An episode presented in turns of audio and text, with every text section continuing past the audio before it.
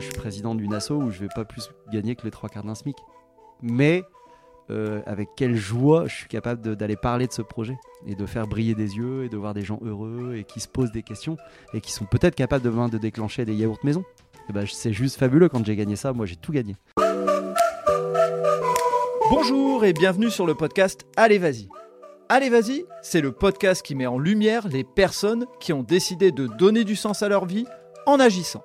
Dans ce podcast, vous entendrez des entrepreneurs, des bénévoles qui parleront de leur engagement et nous mettrons aussi en avant toutes les actions positives qui valent la peine d'être partagées. Un mercredi sur deux, retrouvez un nouvel épisode. N'hésitez pas à en parler autour de vous et à vous abonner à nos réseaux sociaux pour être informé des sorties d'épisodes. Et si vous voulez nous aider, 5 étoiles sur Spotify et sur Apple Podcast avec un commentaire, on est preneur. N'oubliez pas notre podcast sur le sport, tout un sport, avec un nouvel épisode chaque vendredi. Et pour terminer, allez découvrir notre nouveau produit qui s'appelle Votre histoire est un cadeau. Pour en savoir plus, rendez-vous sur Insta ou Facebook. Votre histoire est un cadeau, tout attaché. Allez, bonne écoute à vous En plein été, je, reçois hmm, quelqu'un qui symbolise l'été justement. Moi je trouve l'abeille ça symbolise l'été aussi. Bonjour Sébastien. Bonjour Frédéric. Voilà, donc je suis avec euh, Sébastien Roger. Euh, je vais pas vous dire ce qu'il fait parce que si je vous dis ce qu'il fait, bah, je, biaise un petit peu tout ça. On va démarrer tout de suite et puis vous allez découvrir au fur et à mesure. Certainement que vous avez vu sur la vignette, si vous êtes connecté sur le podcast, euh, ce, que, fait Sébastien. Mais voilà, je vais le laisser lui en parler. On va démarrer tout de suite par le portrait chinois parce que je suis persuadé que le portrait chinois va déjà vous donner une petite touche de, de ce qu'est Sébastien. Donc Sébastien, si je te dis un lieu, quel est le lieu qui te vient en premier à l'esprit? Le lieu, euh, moi, ça serait la Nouvelle-Zélande où j'ai habité pendant une année. Euh, un territoire euh, extensif que j'ai découvert complètement fabuleux, avec des, zones où l'agriculteur chez qui j'étais m'emmenait en me disant Tu vois ici, Seb, certainement qu'aucun être humain n'est jamais passé. Waouh. Voilà. Ok. D'accord, Nouvelle-Zélande. Tu vois, on, se connaît et j'étais même pas, je savais même pas que tu habité en Nouvelle-Zélande. Je trouve ça génial. si je te demande un plaisir gourmand, est-ce qu'il serait déjà plutôt sucré ou salé? Plaisir gourmand, non, c'est un plaisir euh, que je pratique depuis deux ans, qui est le, pain au levain. Tu vois, donc c'est un peu sucré, euh, un peu salé. Euh, on met un peu de sel dedans, mais le sucre, on n'en met pas du tout dans le pain au levain. Ce qui fait qu'il n'y a pas de pic glycémique et c'est c'est un être vivant, ce pain au levain. Donc c'est pour ça que je le choisis lui et il est très nourricier. Et tu cultives, c'est ça, on dit ça On dit cultiver son levain ou... Ouais, on peut dire ça, il n'y a aucun problème, c'est ok. Euh, on peut élever du levain, on peut... En fait, c'est une euh, bactérie aérobie hein, qui se nourrit tout simplement de ce qu'on lui donne. Et puis, euh, bah, si on la met au frais dans le frigo, elle va plus se développer. Et puis, si on la sort et qu'on la renourrit, comme je l'ai fait ce matin, parce que je le ferai moi cet après-midi mm. pour cette semaine, et bah, à ce moment-là, elle va se redévelopper à condition qu'elle ait à manger. Donc, il faut lui donner à manger. Ok, très bien. Euh, si je te demande une passion et ou un passe-temps, parce qu'il peut y avoir deux choses différentes. Je dirais, euh, je réfléchissais, tu m'avais posé hein, les questions tout à l'heure, c'est pas une surprise et euh, je, dis, je, pense moi à l'observation du vivant, voilà, mhm. où là je suis en bien-être intérieur dès lors que je me pose et que j'observe le vivant. Alors c'est très large. là j'étais dans l'Aisne ce week-end et l'observation du chevreuil. Euh, j'étais avec mes bébés oies pour les baigner pour la première fois dans une rivière. Voilà, donc les regarder euh, jouer avec l'eau, bah, c'était fabuleux. Donc s'arrêter, se poser et regarder le vivant qui est là. Ok, donc on reparlera des, bébés oies euh, après, on expliquera un petit peu quelle est ta, démarche, mais effectivement, ça, vaut le coup de, faire une parenthèse. et dernière question du portrait chinois, si je te demande une personne qui t'inspire, euh, qui compte ou qui t'a inspiré ou qui a compté, et tu peux en citer plusieurs euh, euh, dans, ta vie, dans ton parcours? Bah, Une qui a déclenché mon entrepreneuriat, c'est Jack Welch. Jack Welch, pas pour ce qu'il a fait, il était patron de General Electric pendant pas mal d'années, donc gros groupe industriel. ce qu'il a fait, j'admire pas forcément. Euh, mais la démarche euh, de ce qu'il a cultivé pour euh, chercher son remplaçant toute sa carrière. Et, surtout la préface d'un de ses livres que un de mes managers chez Decathlon m'avait offert quand j'étais chez Decathlon et m'avait dit bah lis ce livre tu vas aimer. Et dans c'est ce qui fait que j'ai quitté Decathlon. Alors que c'était une super boîte mais voilà je les ai quittés. il disait dans sa préface lisez cette préface et puis reposez le livre et allez dormir Et dans la préface, il commençait comme ça en, disant euh, Imaginez-vous le jour de votre enterrement. Qui est venu à votre enterrement et pourquoi les gens sont là autour de votre cercueil Et on perd cette notion euh, d'avoir euh, pour arriver sur la notion d'être. Voilà. Punaise, je peux peut-être arrêter même le podcast directement maintenant. Bon, non, on va quand même continuer, mais voilà, ouais, je, j'avais déjà vu, alors pas de Jack Welch, je, je savais pas qu'il avait cette logique, mais il y a un autre bouquin qui parle de ça en disant posez-vous sur euh, sur ce qu'on dira de vous euh, à votre enterrement et, ça va déterminer euh, bah, ce qui vous reste à faire sur le reste de votre vie. Donc on est à peu près dans la même logique. une question avant de parler de ton parcours et de, de, te laisser la parole et de dire qui tu es. tu as grandi dans un environnement où il y avait de l'entrepreneuriat ou autre, ou tu es plutôt quelqu'un qui par lui-même s'est déterminé autour de ça? Enfin, explique-nous un petit peu juste l'environnement, parce qu'il y a certaines personnes qui pensent que pour être entrepreneur, il faut que papa l'ait été, ou il faut que le frère le soit. Enfin bref, il faut qu'il y ait de l'inspiration autour. C'est pas toujours le cas, mais des fois c'est le cas. Donc, euh. Moi j'étais le grand frère d'une fratrie de quatre mecs. Euh, alors mon grand-père était euh, un très gros entrepreneur parce qu'il avait une, énorme, un énorme groupe industriel en France et européen. Et en fait, ça n'a pas été repris par des gens de la famille. Ma maman avait une fibre entrepreneuriale dans le mhm. sens, et je lui ai dit la dernière fois qu'elle m'avait vraiment fait un des plus beaux cadeaux qui soit, c'est de me laisser développer mes idées, des fois de gueuler, parce que c'était terrible d'avoir des hamsters euh, dans le bureau euh, dans le bureau dans ma chambre qui se reproduisaient d'avoir mes bébés oies qui chiaient sur la moquette de ma chambre. Donc c'était dur pour elle je pense à certains moments. Mais elle a, laissé euh, libre cours en fait à cette créativité qui était en nous. Je pense parce qu'elle l'avait vécu avec son papa qui lui-même l'a laissé. Elle me racontait des histoires où elle allait dans l'usine le week-end. Et puis elle s'amusait à sauter sur euh, les, caisses qui étaient prêtes à partir de, mayonnaise euh, et les tubes qui éclataient dans le camion. Et jamais son papa ne l'a dit à sa maman pour qu'il n'y ait aucune réprimande. C'est-à-dire que l'usine devait être un lieu d'amusement pour ma maman et elle a, elle a réussi, je pense malgré elle, je suis ému, hein. mais malgré elle, à reproduire ça en laissant l'enfant jouer avec ce qu'il est, c'est-à-dire un enfant. Voilà. Et de là, du coup, ça va déclencher euh, je pense, euh, bah, le fait de se dire, bah ok, là j'ai eu des échecs, euh, je me suis pas trop fait engueuler. Et puis là j'ai ma petite réussite et c'est ce qu'on appelle la confiance en soi. C'est-à-dire que ces petits pas qui deviennent de plus en plus grands mènent l'individu à la confiance en lui. Et aujourd'hui, on voit pas mal d'adultes qui ont perdu cette confiance en eux et ils doivent la retrouver de cette manière-là pour moi. C'est des tout petits pas. Et cette nature, elle invite à, Elle offre ces petits pas. Elle les rend possibles. Merci pour ce moment. Merci, beaucoup. Euh, donc, ben, on, commence à découvrir qui tu es, mais euh, le meilleur moment pour découvrir qui tu es, c'est en te laissant nous raconter un peu ton parcours, ce qui t'a amené aujourd'hui à être président de l'association Erin. Mhm. donc je ne sais plus si c'est Erin Transition ou si c'est.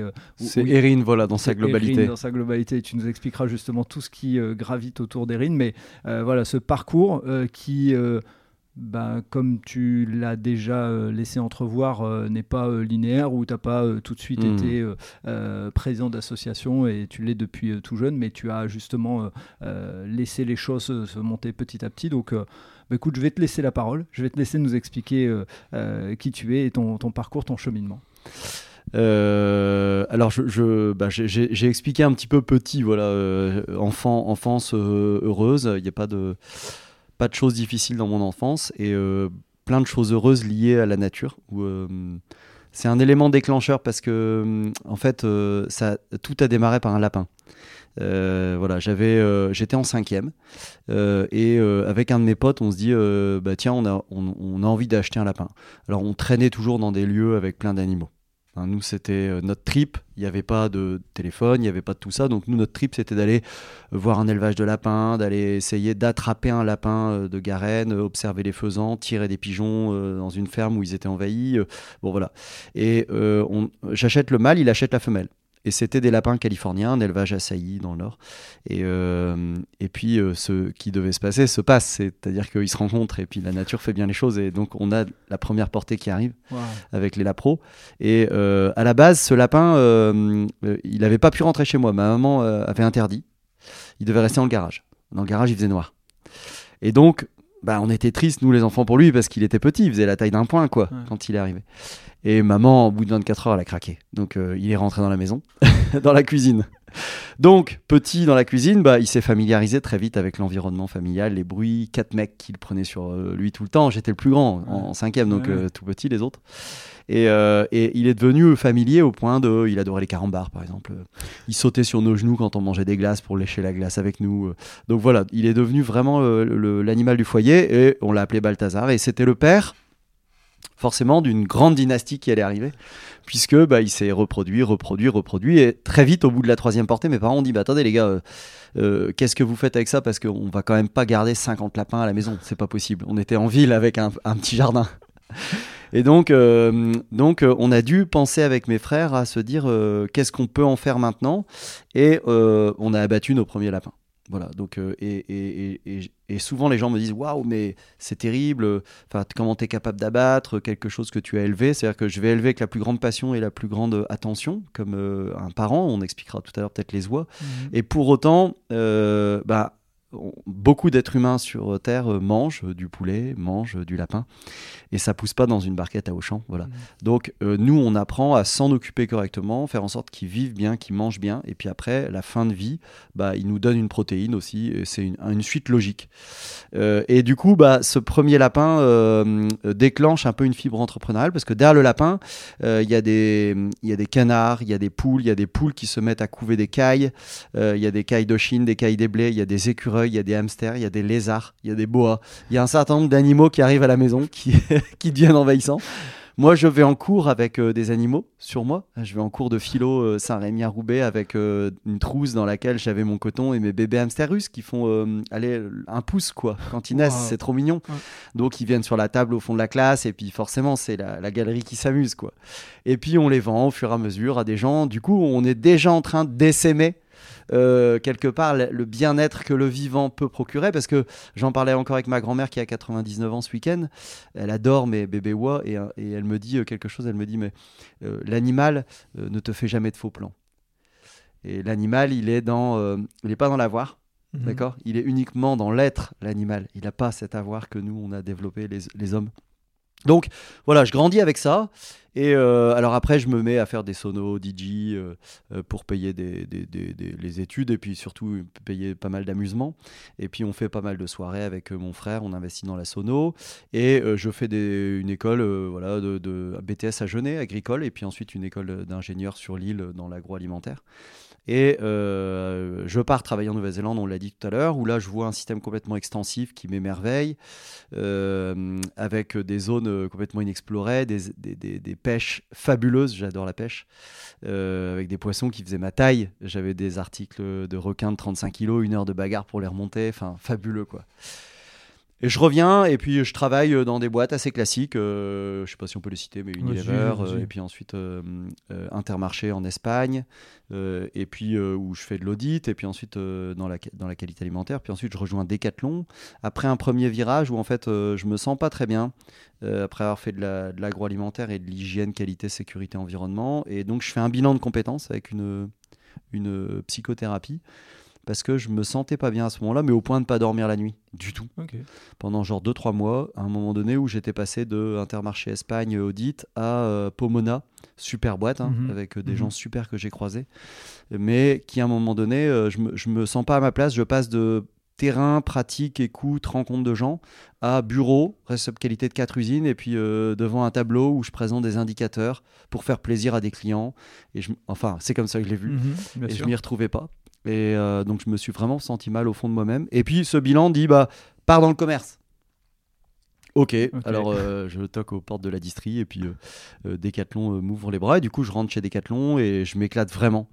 responsable de rayon nature, chasse, pêche, équitation. donc là, je suis fin heureux. près de Lens pendant 8 euh, mois, après directeur d'un petit magasin à Cambrai pendant 10 mois, et puis directeur d'un plus gros magasin anglo pendant euh, un an. Et je rencontre des gens super, euh, Patrick Stassi, qui est maintenant chez Kaby, Philippe Usan, des gens qui vraiment m'ont appris plein de choses, chacun apportant sa singularité, son expérience je fais mes expériences. Ce qui est fabuleux dans ces boîtes-là, c'est qu'on peut les faire. Et que, mhm. allez, si on a un bon boss, je pense j'ai eu que des bons boss chez Decathlon. Bah, en fait, il est derrière nous. Ça veut dire que le jour où il y a des belles erreurs, j'en ai fait des, quand même des, sacrées grosses. Euh, bah, en fait, euh, il est derrière.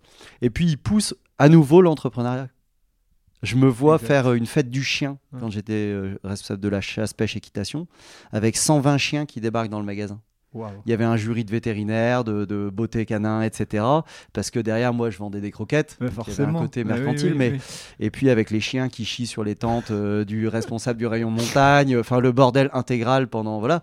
Et puis euh, faire une grosse fête euh, de, de, 20 ans du magasin avec Sono. J'étais à la Sono, moi, derrière. Et puis j'avais fait l'organisation. Il m'avait confié toute cette partie événementielle à l'époque, le directeur. Et que j'ai reproduit après sur les autres magasins où on a toujours fait des trucs, des événements festifs sympas, quoi. Donc, entrepreneuriat qui est encore et réavivé à ce moment-là. Et puis avec ce livre de Jack Welch, on en parlait au début, qui me dit à un moment donné, j'avais eu mon premier enfant Marius, qui a maintenant 12 euh, euh, ans, et euh, qui va avoir 13. Et puis là, il avait quoi 5-6 mois. J'étais directeur de magasin, j'étais passé en centrale d'achat après, pour Between. Et puis là, je me dis, bah merde, je lis ce livre qui me dit, mais pense à, à ta raison d'être, en fait, et non pas d'avoir. Et là, je me dis, bah merde, j'ai une de mes raisons d'être. Maintenant, je suis papa, c'est mon fils quand même. Et je l'ai pas vu depuis six mois. Et donc, je me dis, je peux pas rester dans un boulot qui m'avale autant. Et c'est pas Decathlon qui mhm. m'avalait, c'est mhm. moi qui décidais d'être avalé chez Decathlon. Euh, et du coup, je me dis, je quitte. En, en, très bon terme. Hein. Encore une fois, je redis, c'est vraiment une boîte que j'ai adorée. Et je quitte Decathlon euh, avec la volonté de créer ma première boîte, mais par contre de m'arrêter de travailler à 15 heures pour pouvoir m'occuper de mon enfant. Donc j'y arrive pas tout à fait. D'accord? J'arrive, euh, je rentre chez moi à 17h au début. Mais j'ai la volonté et la cible d'arrêter à 15h. Voilà, donc je démarre plutôt tôt et puis hop. Et je me mets dans un tout de suite des modèles plutôt vertueux. Là, en l'occurrence, j'aime bien le commerce. Je distribuais des photocopieurs, donc je faisais du porte-à-porte. Euh, je vendais une marque Xerox qui est assez connue, mais je mettais dedans des tonnerres qui étaient remanufacturés dans le Nord. Donc je faisais l'économie à la planète euh, de 10 litres de pétrole qui était la coque d'un tonnerre ça marche, ça décolle assez vite, avec une particularité, c'est que j'utilise des tutos sur YouTube que je mets, donc j'ai une chaîne où il y a plus d'un million de vues là si vous mhm. regardez, et où en fait euh, les gens auto-réparent leur imprimante. Ce qui fait que le coût du leasing, il n'y en a pas. Donc l'imprimante est offerte, en échange de quoi les gens prennent des tonnerres qui sont remanufacturés dans le Nord et on joue la partie environnementale et auto-réparation. Et donc, au bout de 3 ans, 4 ans, 5 ans, enfin 5 ans, euh, je, me, je me dis, bah, qu'est-ce qu'on peut maintenant faire, nous, avec l'équipe? Je, je, leur dis, bah, prenez vos bottes et prenez euh, un casque euh, de cheval et on se rejoint à Bondu à tel endroit. Puis en fait, ils arrivent et ils montent dans un petit avion. Et ils partent au-dessus des Flandres et ils partent avec un cahier des charges. Ils ont une heure pour penser à un nouveau modèle. Donc je leur mets un petit cahier des charges, donc eux au taquet. Moi je monte même pas dans l'avion comme ça, il n'y a pas de débat, j'influe rien. J'ai influé parce que j'ai posé des questions et je, les ai je leur ai imposé une prospective. Et du coup, euh, derrière, euh, eux reviennent avec euh, bah, impression 2D, impression 3D. Et là, euh, on se dit, ok, donc on part dans la 3D. Donc on commence à, s'investir dans le monde de la 3D. On recrute une fille qui est euh, spécialisée, Manon, qui est très importante maintenant dans mon parcours, et qui, euh, elle, est infographiste 3D, a fait pôle 3D, etc. En se disant, bah, quel modèle on peut prendre dans l'impression 3D qui amène un petit peu de redondance, qui nous permettrait de vivre. quoi. Et là, on se dit, mais en fait, si on regarde le corps humain, chaque partie de notre corps est absolument unique. Il n'y a qu'à regarder les empreintes digitales. Voilà. Donc le nez est lui aussi unique. Voilà. Euh, qui plus est, un nez d'asiatique n'est pas le même qu'un nez euh, d'africain, qui n'est pas le même qu'un nez d'européen. Et les Européens entre eux, évidemment, n'ont pas le même pont, les largeurs temporales, etc. Mm. Donc on se dit, ok, on va sur ça. Et donc on part sur, euh, on crée une boîte qui s'appelle La Lunette Française. Et on part à la conquête d'opticiens avec Antoine que je croise à ce moment-là, qui était le papa d'une fille qui était dans la classe de mon fils Marius, voilà, avec qui on s'entend bien, qui lui est développeur informatique euh, plutôt au vol. Il a développé des, les simulateurs de vol pour la 320 d'Air France, etc. Enfin, voilà. Et donc lui, je galérais à ce moment-là dans ma nouvelle boîte parce que j'arrivais pas à trouver une boîte qui me fasse un logiciel de reconnaissance faciale simple, intuitif, pour les opticiens. Donc lui me rejoint, il prend en charge cette partie et puis on part à la conquête du coup euh, de l'optique. Euh, et puis euh, bah, on fait une première levée, et puis du coup ça, ça, fonctionne bien. On développe reconnu Silmo d'or, donc c'est vraiment la palme, enfin Silmo coup de cœur, pardon, c'est la palme du Salon international de l'optique, des reportages sur France 3, des, on, on, vit vraiment une super période assez euphorique où on gagne pas d'argent. Mmh on en perd un peu, c'est pour ça qu'il y a la levée, il y a la BPI qui nous aide, etc. Et puis, in fine, euh, on s'amuse énormément. Donc, on fait tous nos tests, on se plante à nouveau. Donc, vraiment entrepreneuriat pur. Je vends euh, parce qu'un organisme de levée de fonds pour la deuxième levée de fonds nous, demande. Donc on avait là 55 magasins dans quatre pays. On avait ouvert euh, l'Irlande, on avait ouvert l'Allemagne, on avait ouvert la Suisse et on avait la France. Et on avait 55 partenaires qui nous faisaient confiance, qui commençaient vraiment à vendre. Hein. C'est-à-dire qu'assez simplement, on s'asseyait devant une caméra chez l'opticien, ça captait un nuage de points, il y avait une dizaine de formes de base et puis là on pouvait les retravailler dans le design, on pouvait et surtout ça permettait 15 jours après d'avoir une lunette livrée sur mesure, fabriquée au nord de Paris par l'usine qui fait les mascaras Révolution de chez Chanel. Donc une usine d'impression 3D assez futuriste. Nous, on faisait la finition de nos lunettes. Et on était encore dans un truc vertueux, c'était de dire arrêtons l'import massif de lunettes, où je les citerai pas, mais certains euh, vendent euh, une lunette, la deuxième est gratuite. Maintenant, ils font mieux, c'est que la troisième est gratuite. Et il y a mieux qui arrive, je vous le dis déjà, mais je devrais pas le dire. C'est que maintenant, ils vont en proposer une gratos aussi pour votre chien. ça, c'est une blague ça veut dire qu'en fait, ça va assez loin dans le modèle. Ils sont capables d'offrir, d'offrir, d'offrir parce que euh, bah, ils ont fait une, production massive à un autre bout de la planète. Et en fait, tout ça, pas de sens, puisque chaque visage est unique et qu'il y a la possibilité pour 200 euros d'avoir une lunette sur mesure fabriquée en France. Bon, résultat, on plante la boîte. résultat, on plante la boîte parce que la deuxième levée, on me demande de vendre ma première boîte, donc je vends la première boîte. Et puis la deuxième boîte, euh, bah, en fait, on n'a pas la levée, c'est-à-dire qu'ils ne nous donnent pas les fonds en dernière minute. D'où euh, ce qui est aussi en moi maintenant, on en parlait avant le podcast sur euh, attention sur les levées de fonds, de ne pas faire n'importe quoi. Mais on apprend plein de choses et donc là euh, on est repris à l'euro hein, voilà, par un gros groupe chez qui je travaille du coup, où je vais faire de la prospection sur des nouveaux marchés dans l'impression 3D, dans le médical, dans l'aéronautique, donc très très intéressant. Je bosse chez eux pendant six mois et mon ancien associé qui était dans les lunettes, lui avait une boîte de parquet il distribuait une grande marque, je cite pas, qui s'appelle Quickstep, voilà, qui est une marque euh, cycliste, et euh, aussi euh, par le sponsor. Et du coup, lui me dit, bah viens Seb me rejoindre, ce sera plus sympa de bosser à deux. Et donc je le rejoins, et puis lui, il avait cette force de développement informatique, et il l'avait pas fait encore dans sa boîte. Mais il était quand même sur Internet depuis 12 ans. C'était le premier à vendre du parquet par Internet. Et du coup, on observe le marché, et là, euh, je, rencontre des acteurs, euh, des gros acteurs, hein, des gens très haut placés, par exemple chez Kiloutou, euh, Saint-Maclou. Et notamment, je me rappelle d'un monsieur chez Kiloutou que j'adore. Je ne citerai pas son nom, mais je l'adore. C'est un clin d'œil. Et, avec qui on mange, et il me dit quand même, quand même les artisans, ils sont un peu, un peu, un peu pas arriérés, mais en termes de digital, c'est quand même. Et là, je lui dis, mais en fait, t'as rien compris. Hein. T'as rien compris, parce que eux, le seul truc qui les tient en lien au monde sur un chantier, c'est quoi? Mais c'est leur smartphone. Donc eux sont hyper connectés en fait. Et le problème, c'est qu'aujourd'hui, les boîtes comme les tiennes ne leur donnent pas d'outils facilitants. Et donc, nous, on monte un outil avec la fonction native du gyroscope sur smartphone. D'accord C'est natif maintenant. Qui permet aux artisans de faire le tour de votre pièce dans votre maison. En un clic, d'avoir le plan digital. Mètre carré, mètre linéaire. Quand vous rajoutez la référence de parquet, bah, vous avez votre devis en trois clics. Et là où l'artisan, d'habitude, vous appelez 10 artisans, il y en a deux qui viennent au rendez-vous chez vous, puis si vous avez de la chance, vous aurez un devis dans 15 jours. Mais là, en fait, le mec, il se rue chez les clients parce qu'il fait le devis deux clics. Et il passe pour le mec super pro. Et en un clic, il le mettait en commande. Et nous, on avait développé une logistique de pointe, accompagnée encore par la BPI à nouveau, pour mettre à disposition à J plus 1 la marchandise sur un drive. Ce qui fait qu'après, la pause pouvait être faite dans les trois jours. Si tant est que le planning de l'artisan le permet. Le Covid arrive, on explose on explose ah bah littéralement. Parce que on était antérieurement, à, cette époque, par exemple, un de nos gros concurrents, je ne le citerai pas cette fois-ci, euh, n'avait pas encore de site internet à ce moment-là. Et donc nous, on était les seuls à vendre du parquet par internet. Avec des liens avec la frontière, les gardes aux postes frontières, etc., qu'on voyait tous les jours, qui nous laissaient passer pour aller chercher notre cam en Belgique. Et on, on, faisait partir un 33 tonnes par jour partout en France. Donc on explose littéralement. Et avec très rapidement la volonté de mettre les artisans en réseau et de leur offrir bien plus que du parquet. C'est-à-dire qu'on faisait une soirée tous les mois et on avait développé encore en plus un petit déjeuner dans lequel on travaillait avec eux la raison d'être, la gouvernance, un KPI, c'est quoi dans une boîte, euh, voilà. Et comment est-ce que je peux structurer mon entreprise? Et du coup, bah, vous venez, vous devenez en fait euh, euh, bien plus que le simple artisan, quoi. On lance dans la foulée Artisanéo, Artisan Néo, le nouvel artisan. C'est une plateforme digitale de mise en relation de travaux. Euh, qui fonctionne très bien euh, la première année. Et puis mon associé me dit à un moment donné, bon Seb, euh, on s'était mis en lien, le deal c'était de bosser ensemble, de faire monter cette boîte et puis que moi je puisse faire autre chose. maintenant je veux partir faire autre chose. Il voulait partir peindre dans le sud et donc il est parti, il est devenu peintre dans le sud. Non. Si, si, comme ça, assez rapidement. Et donc on a vendu la structure, mais qui, qui a été pour le coup très bien vendue. Donc on a l'histoire salariée dans mon histoire, on a l'histoire de l'entrepreneuriat qui marche avec une première boîte vendue, une deuxième où on s'est éclaté, on a perdu de l'argent. Et on a fini par euh, laisser tomber cette structure-là.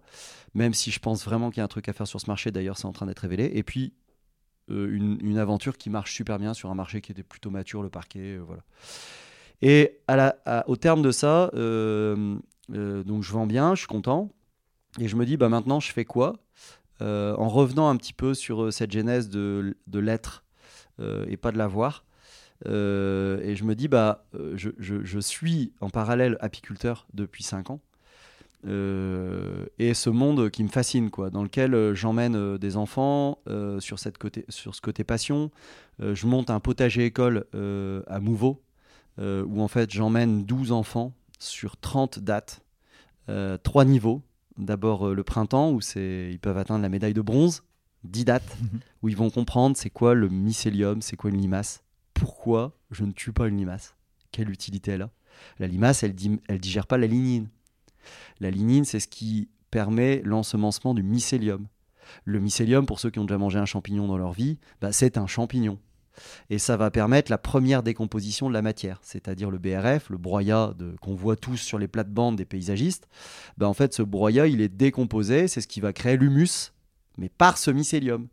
Ce mycélium qui va permettre à la racine de tomate, de votre pied de tomate, de venir se pluguer sur ce système racinaire tentaculaire qu'on pourrait appeler le réseau par exemple, mhm. hein, sans vouloir faire de rapprochement avec nos réseaux à nous, et euh, euh, qui va permettre d'augmenter de 10 000 fois la capacité racinaire de nos pieds de tomate, qui donc vont avoir de l'eau à profusion sans besoin d'arroser. Aujourd'hui, l'arrosage n'est pas un problème parce que de l'eau, on en a plein. Mais demain, il se pourrait qu'on en manque. Voilà. Et du coup, euh, euh, je, m'investis dans ce cadre associatif en même temps que mon dernier boulot. Euh, je suis fan, moi, de l'enfant, parce que, donc on va comprendre le lien après, mais l'enfant, bah, déjà, il vous apprend plein de choses. Donc vous prenez un gros coup dans la tête à chaque séance, parce que lui, il voit sans contrepartie, il, avance les choses sans contrepartie. Et bon, ta femme, elle est bien placée parce que on peut le dire. Oui, on, on l'a pas dit en fait. on l'a pas dit. Avec Sébastien, on s'est rencontrés puisque euh, la troisième, euh, le troisième enfant, donc euh, la, petite fille de la famille Fantine, est venue en, nourrice à la maison. Et nous, on a découvert tout doucement ce monsieur qui allait travailler à vélo. Euh, qui avait un jardin partagé, qui des fois pendant l'été nous disait ça vous dit d'aller euh, l'entretenir et surtout cueillir les fruits pour que euh, vous puissiez. Donc on a mangé des framboises à profusion, merci. et on le voyait. Et, d'ailleurs c'est toi et je, je, te dis merci. Tu, Fantine avait des yaourts maison. Et on s'est dit, c'est tellement con de jeter autant de pots de yaourt en plastique alors qu'on pourrait les faire nous-mêmes. Donc on a commencé à faire nos yaourts maison. Ah, voilà, voilà, il y, a quelques trucs euh, que tu as déjà semés à ce moment-là. Et on te voyait euh, puisque on, va rien cacher non plus. Hein, mes enfants étaient aussi dans l'école où tes enfants étaient, donc euh, tu étais venu ramener de, la, du vivant dans, l'école et donc. Rien que pour ça, on a envie de dire merci parce que parce que c'est vrai que nos enfants ils sont souvent déconnectés mmh. malheureusement de, de ce vivant. Oui, c'est vrai.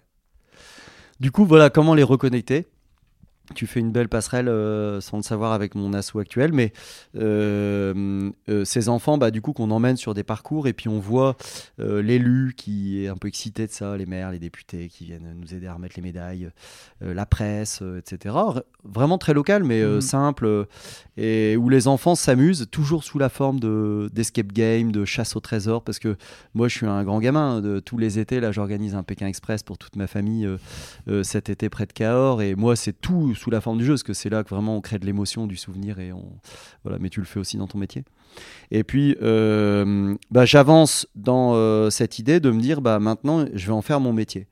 C'est-à-dire que euh, je voudrais que cette abeille qui m'a qui montré plein de choses, moi qui m'a guidé dans plein de choses, d'abord dans l'infiniment petit. on cherche tous l'infiniment grand. Voilà. En tout cas, beaucoup de gens sont dans la quête de l'infiniment grand. Mais la beauté, et j'étais beaucoup guidé par ça. Je suis catho euh, très pratiquant. Le pape le dit beaucoup. Je me permets de le dire. Hein. Le pape le dit beaucoup dans ses encycliques. L'encyclique, c'est vraiment un, texte, un livre qu'écrit le pape quand euh, il a pris euh, part depuis un certain temps à sa papauté. Et du coup, il écrit Laudato si, loué sois-tu, qui invite à constater quotidiennement, aller à la rencontre quotidienne de cet infiniment petit. Cet infiniment petit que nous sommes et qui est en nous. Mais qu'on peut aussi pratiquer au quotidien. Et là, on peut se dire, bah, est-ce que la vieillesse est une forme d'infiniment petit? Est-ce que le handicap est une forme d'infiniment petit? Est-ce que l'enfance est une forme d'infiniment petit? Est-ce que l'animal, si petit soit-il, est une forme d'infiniment petit? Oui. Donc lui, il y a plein de formes d'infiniment petit, il n'y a aucun problème. Mais il invite à y aller tous les jours. Donc il y a des gens qui font du yoga, de la méditation et qui constatent leur infiniment petit. Euh, à quel point il est fragile, à quel point nous sommes fragiles, à quel point cet animal est fragile. Et en fait, si on se met à le constater quotidiennement et qu'on se met à le pratiquer, alors on va rentrer dans une forme de respect. Et aujourd'hui, on pourrait se dire, bah, on peut malheureusement encore être dans nos vies dans une forme de non-respect, parfois. Voilà. D'où, par exemple, pourquoi je, ne fais pas euh, mes trajets en, en, voiture, mais que en vélo depuis 4 ans. Et là, ce matin, j'ai mis, euh, je viens de j'ai mis, euh, je sais pas, 1h20 et je vais repartir chez moi. J'aurais fait peut-être presque 3 heures de vélo aujourd'hui et c'est mon quotidien et c'est OK pour moi. Et du coup, euh, ça m'inspire énormément et je me dis, bah tiens, cette abeille que je pratique, elle a 30 millions d'années. En fait, un truc de malade. 30 millions d'années. Et c'est un modèle d'entreprise de malade. C'est euh, c'est 15-20 euh, 000 individus en sortie d'hiver, d'accord Quand presque tout est mort, si tout n'est pas mort, parce qu'on a 30% de mortalité en France. Hein. Donc euh, un tiers de nos ruches meurent. Nous, on a un rucher d'une centaine de ruches avec nos amis apiculteurs. On est une dizaine dans notre groupe. Et on a perdu 50 ruches sur les 100 cette année. D'accord Il y a une mortalité monstrueuse. Cette mortalité, il y a pas mal de causes, on en parlera peut-être après, mais toujours est-il que le côté qui est à observer est vite, parce qu'elle nous nourrit, c'est-à-dire que 70% de nos fruits et légumes sont pollinisés pareil, par elle. 7 des 10 plantes qui nourrissent l'humanité sont pollinisées par un pollinisateur. Et le pollinisateur numéro 1, c'est l'abeille. C'est-à-dire que si elle n'est plus là. Einstein le disait déjà, et d'autres bien avant. Euh, parce qu'elle a 30 millions d'années, donc c'est l'histoire des pharaons par exemple qui ont mhm. été momifiés, sur lesquels on a retrouvé euh, du miel, sur lesquels on a retrouvé de la propolis qui est ce, cet antibiotique naturel de la ruche. Et donc je me dis, bah en fait, il faudrait réussir à, essayer de faire les analogies, nous hommes, entre comment est-ce qu'elle euh, elle, arrive à passer de 15 000 à 80 000 individus en pleine saison? Comment est-ce qu'elle arrive à euh, euh, développer sa capacité de stockage de 1 milliardième de fois ce qu'elle avait en entrée de saison? Comment est-ce que une seule reine est capable de pondre 1500 œufs par jour, un œuf par minute, euh, qui va être élevé par euh, des nourrices, euh, nourrices bien, bienveillantes, mais qui elles-mêmes vont changer de métier, puisqu'une abeille occupe 7 métiers en 35 jours, avec un transfert de compétences énorme, avec une capacité à ce que toute la ruche ralentisse, surtout si la ressource proche, parce qu'elle butine à 3 km, 7 km carrés. Euh, donc dans ces 7 km, si à un moment donné ça venait à manquer de ressources, on a tout un peuple qui ralentit. Pourquoi accélérer et chercher de la croissance là où la nature n'est pas capable de nous en donner? Pourquoi, si l'humanité fonctionnait à l'instar de la France, on continuerait à consommer trois planètes par an?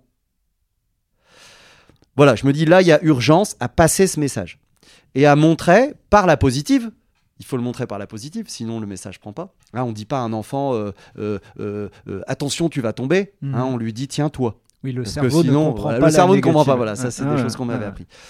Du coup, bah, faire la même chose avec les adultes, c'est-à-dire partir de quelque chose de, de très positif. C'est elle, elle a 30 millions d'années, elle arrive à se renouveler malgré toutes les difficultés qu'elle a vécues. Et on a un modèle extraordinaire d'entreprise très locale. Or, on est en train de parler de local, de continuer à faire fonctionner nos entreprises, on remet en doute la croissance. Est-ce que mhm. c'est le bon modèle ou pas? Bah, Observons-la parce qu'en fait, elle, elle n'a jamais fonctionné comme ça et elle se pérennise. Et ça se rapproche de. Euh, c'est vérifiable, hein, ce que dit Amazon, Jeff Bezos, qui dit euh, euh, Mon métier, c'est de retarder la mort d'Amazon. Michel Leclerc, qui a créé Decathlon, lui, il disait, il disait Decathlon va mourir. La question, c'est quand? Alors, quand, comment est-ce qu'on pourrait observer ces modèles-là pour en faire des modèles pérennes? Et du coup, on monte l'association qui s'appelle Reconnexion. Reconnexion, se reconnecter. Et comment se reconnecter? Bah, Moi, je déménage toute la famille, donc je pars de, à côté de chez toi, je suis plus ton mhm. voisin, ah et je pars à la campagne, euh, pas très loin de la métropole, euh, à Wiem, à côté de Cisouin, où là, on a la chance de croiser une famille dont, alors c'est pas de la chance, mais la maman vient de décéder, qui était une emblème locale d'agriculture. Euh, les fils, pour certains, sont, maraîchers dans le coin, et en fait, eux ont une maison, la maison de la maman, avec une terre agricole autour qui devait être prise par un promoteur qui devait tout raser. Et puis nous, on prend la place de ce promoteur, on était heureux, et au lieu de mettre du béton, on vient mettre des ruches, et on vient mettre de la permaculture, et on vient mettre des cochons, et des moutons, et des oisons, dernièrement, on en parlera après, pour essayer d'installer, donc ça fait qu'un an qu'on est là-bas, mais installer, il y a des vidéos là qu'on va mettre sur Internet avec des drones, etc., vous verrez les, vues d'en haut, euh, pour essayer d'installer un monde euh, euh, observable qui soit durable et pérenne et qui permettent en plus cette terre d'être nourricier. Parce qu'en permaculture, 400 mètres carrés vont permettre de sortir un salaire. Nous, il y a 4000. Et donc, j'ai tout de suite dit à mon épouse, évidemment, il faudra pas qu'on reste au sol. Donc, avec la volonté d'y monter aussi un tiers-lieu, Là, il y a une tiny house, des petites maisons, on peut faire un clin d'œil, des petites maisons solidaires qui est là, enfin qui sera plus là au moment du podcast peut-être, mais en tout cas qui, qui aura passé l'été là, pour venir vivre en sobriété. Et on voudrait essayer de reproduire ça avec euh, dans l'équipe Manon, euh, Grégoire, Augustin, voilà, qui s'investissent à mes côtés et qui croient, eux, que cette nature peut vous rendre heureuse. En tout cas, elle vous rendra le peu que vous lui donnerez, elle vous le rendra largement. Et qui ont un parcours de vie qui est cohérent, euh, entre guillemets, avec ce que toi tu proposes. Oui, ça veut dire que j'ai vécu cet entrepreneuriat, euh, voilà, et, ces notions de rentabilité, de KPI, de, et je les ai pratiquées et j'ai adoré le faire. Et avec maintenant le recul que j'ai, et puis avec ce qui se passe autour de nous, qui nous aide, hein, c'est une facilitation ce qu'on vit actuellement, mais euh, de me dire, bah, en fait, euh, tout ce que j'ai fait n'est pas pérenne. Voilà. Qu'est-ce que maintenant je pourrais faire de pérenne? Et comment j'observe à la fois en parallèle ce que j'ai vécu dans l'entreprise et ce que je vis dans le milieu naturel? Comment un ver de terre crée un déchet valorisable immédiatement? Mmh à double effet, il va avaler des objets en décomposition pour les recracher dans des, euh, dans des, dans des, euh, des, crottes qui vont être hyper fertiles. Mais en plus, il aura créé une galerie dans laquelle l'eau va enfin pouvoir s'infiltrer. Contrairement au béton, l'eau ne s'infiltre pas dans le béton. Donc, aller vers les nappes, donc être source de vie pour nous demain, mais aussi faciliter le passage de la racine de tomate, qui n'a plus à creuser, qui va s'infiltrer le long de ces galeries humides. Donc euh, voilà, et quand on commence à jouer avec cette permaculture, il y a 12 préceptes dans la permaculture, mais que vous commencez par le premier, qu'Augustin, vous venez chez nous, parce qu'on commence à faire des, séminaires d'entreprise, que les, entreprises viennent et qu'on leur demande euh, de, nous faire un plan de masse du terrain vu du sol, après on leur met le plan de masse vu du drone, et qu'on leur explique que la permaculture, on démarre, un, un des premiers préceptes, c'est de démarrer d'une observation du terrain, analogie entreprise, j'observe un marché. Mhm. Avant d'y plonger tête baissée, je prends le recul nécessaire d'un POC. Et du coup, euh, euh, je, vais faire mon plan macro de mon terrain fort de cette observation pour ensuite descendre jusqu'au micro.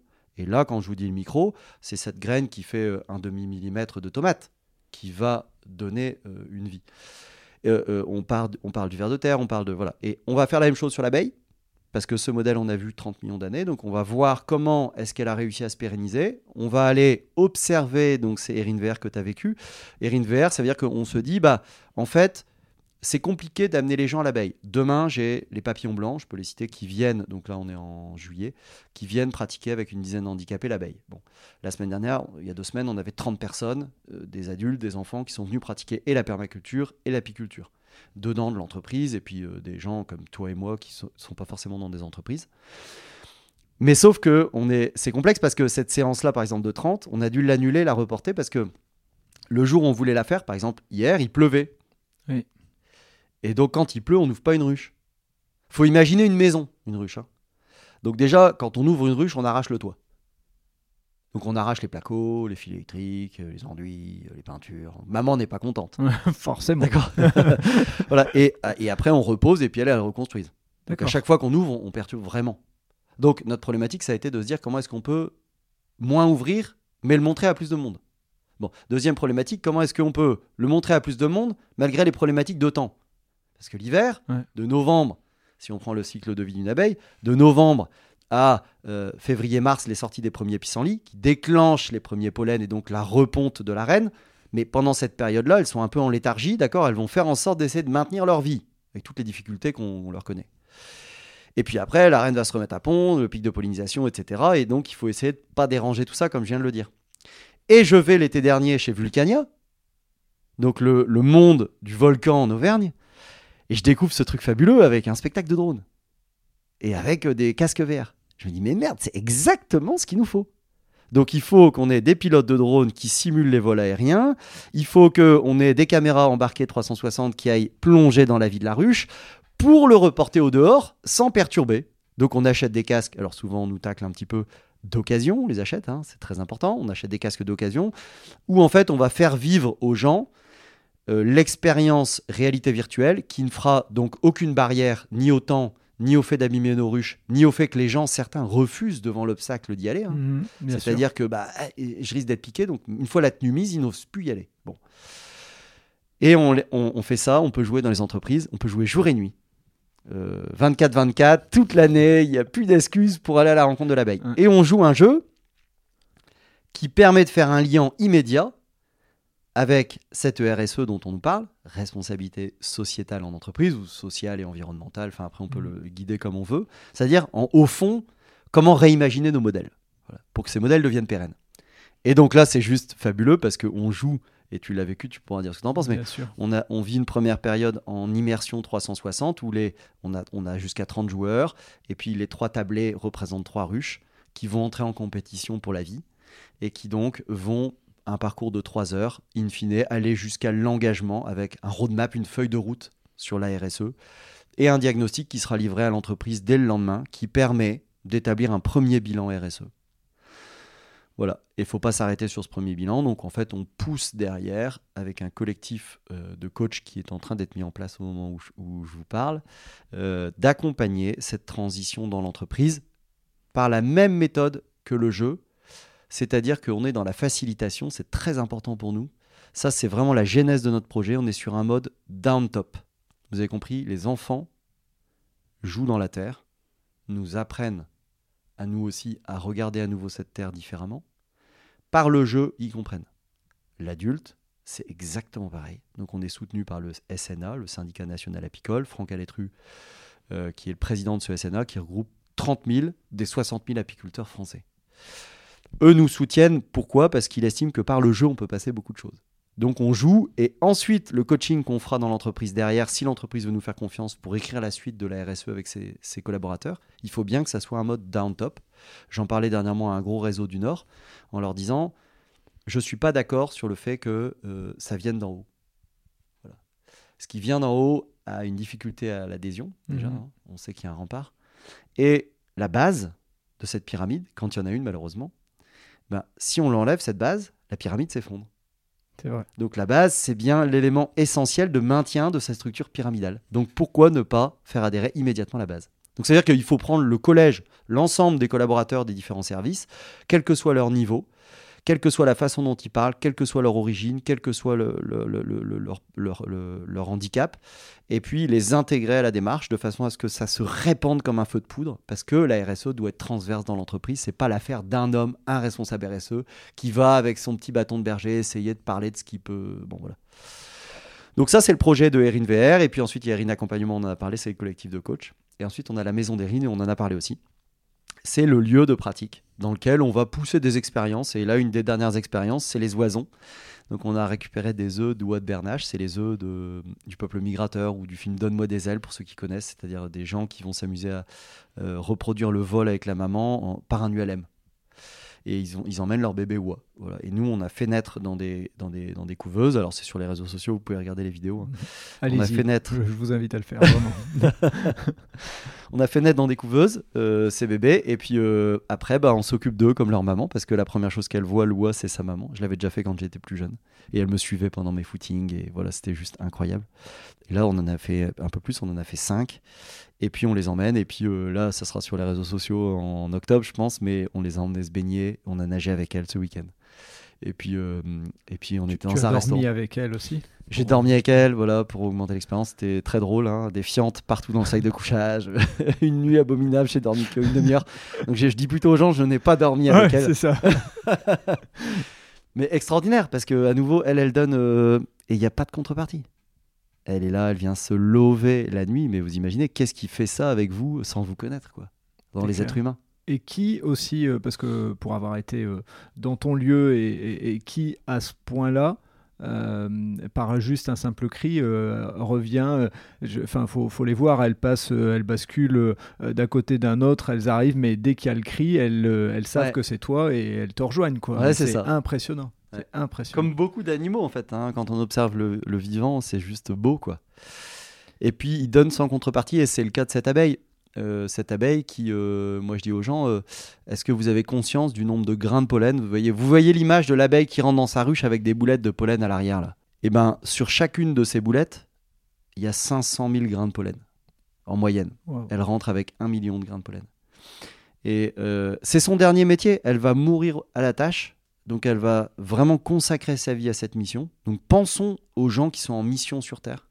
Il y en a plein dans les assauts mhm. autour de nous, il y en a plein dans les religions, dans, qui se consacrent, qui consacrent vraiment une vie à l'autre. Il y en a plein dans la médecine, il y en a plein, voilà, qui vont s'essouffler. On est en train de parler de beaucoup de burn-out dans nos métiers, dans et voilà cette abeille qui rentre avec ce million de grains de pollen. Donc vous imaginez ce qu'elle a donné comme vie pendant cette heure de vol. Elle va en faire 5 à 6 par jour. 5 à 6 millions de grains de pollen jour pour ramener ce pollen et ce nectar à la ruche. Ce nectar que nous, on va manger, qui va devenir du miel, qui n'en est pas au moment où elle va le chercher. Parce que ce nectar, c'est ni plus ni moins qu'un jus sucré de certaines essences de fleurs que je vous invite à aller regarder et à semer dans vos jardins ou à planter, par exemple, de la lavande. C'est simple, ça pousse bien maintenant avec le réchauffement climatique, ça poussera encore plus. Le colza, et je dis aux gens, imaginez, euh, euh, imaginez que quand un champ de colza ouvre ses fleurs le bon matin, c'est-à-dire le matin où majoritairement elles vont ouvrir leurs fleurs, euh, la première abeille qui va aller détecter que ça y est, c'est ouvert, elle va revenir, c'est une éclaireuse celle-là, hein, c'est un des métiers. Elle, éclaire en fait les potentielles euh, sources euh, de commerce, hein, on pourrait dire dans nos entreprises. et un bon commercial dans nos entreprises, c'est connu. Lui, il va immédiatement partager tout de suite son secret. Ça, c'est connu, ça. Je dis tout de suite aux entreprises, ça, c'est connu, ça. Non, évidemment, je suis en train de rigoler. Lui, il va surtout bien se garder de le dire aux autres pour prendre le max de primes. Alors, elle, elle fait autre chose, l'abeille. Elle rentre celle-là et elle va faire sur le plateau d'envol. Alors, si on observe bien, c'est là où la caméra 360 peut donner ces images, mais en fait, elle fait un 8, une danse en 8 sur le plateau d'envol. L'orientation du 8 donne l'inclinaison, l'angle de sortie de la ruche pour se diriger vers ce champ de nectar. Mais jusque-là, on ne sait pas la distance. Bah oui, ça, c'est la taille du 8. La profondeur du 8 va donner la distance jusqu'à la source de pollen. Mais jusque-là, est-ce que la ruche, elle envoie une abeille, deux abeilles, cinq abeilles, mille, dix mille, quinze mille? Parce que maximum 15, 20 000. Bah non, l'abeille, elle va en envoyer 20 000 parce que le frétillement, 200 battements d'ailes secondes, c'est le maximum, indique le potentiel de cette source de nectar. Donc on a l'angle directionnel de sortie, on a la distance et on a le potentiel. Et on sait combien d'individus on va envoyer. Bah, quand nos boîtes, seront capables de faire ça sur du très local, pourquoi aller chercher loin Sur du très local qui va être régénératif au point de ramener ce million de grains de pollen, donc d'avoir donné un million de fois potentiellement la vie, et donc des légumes? À tous les autres êtres humains qui vont vivre là. D'avoir généré, zéro déchet, parce que jusque la morte, alors on commence à, mettre des arbres dans certains pays sur des tombes, hein, pour mhm. euh, que l'arbre se nourrisse de l'homme. Bon, donc ça commence à être intelligent tout ça, mais euh, on, est quand même très en retard de ces modèles-là. Mais pour autant, eux nous ont montré 30 millions d'années, donc qu'est-ce qu'on attend pour aller s'inspirer? Alors, au début, on parlait de biomimétisme, on parlait de. Évidemment, il y a plein d'autres espèces. Hein, les, fourmis, je crois, c'est fabuleux. il y en a plein que je connais pas, mais si on se mettait à observer le vivant, bah, on le verrait partout, en fait.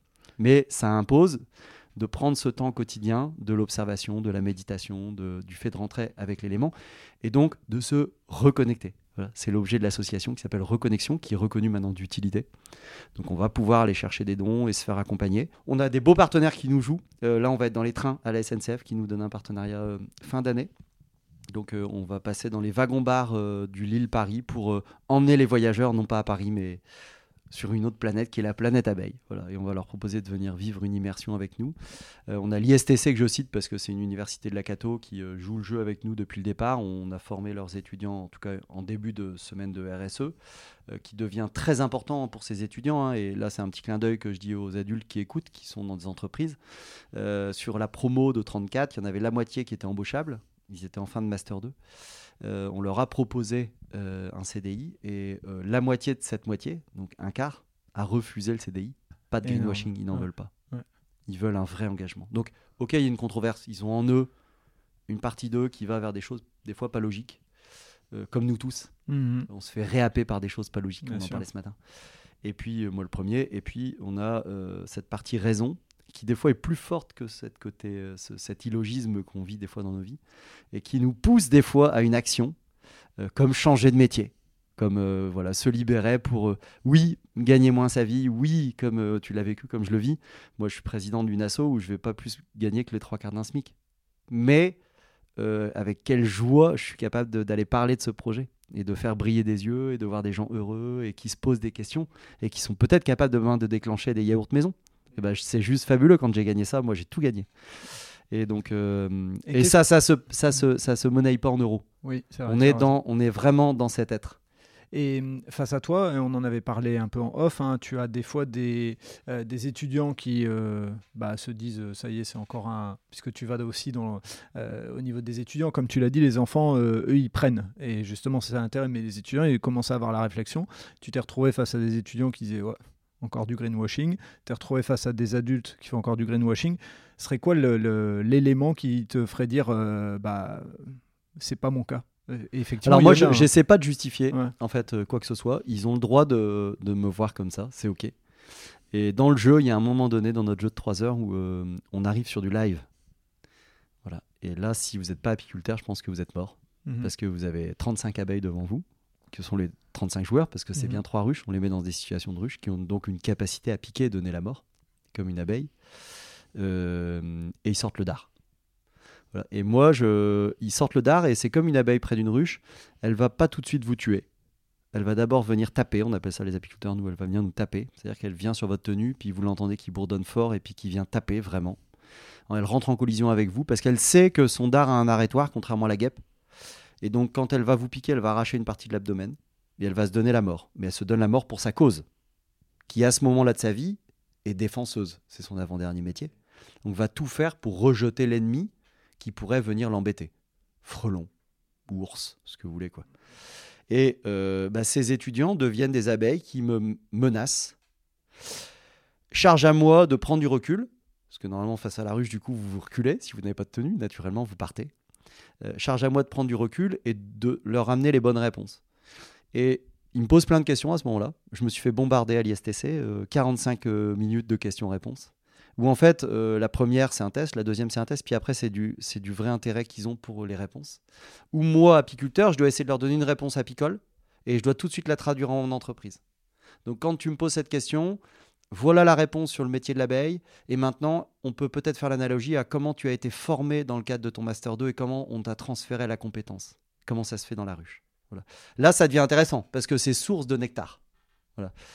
Euh, et, et, puis c'est la même chose, à un autre clin d'œil à la Croix-Blanche, avec qui on a été pour le coup beaucoup plus loin.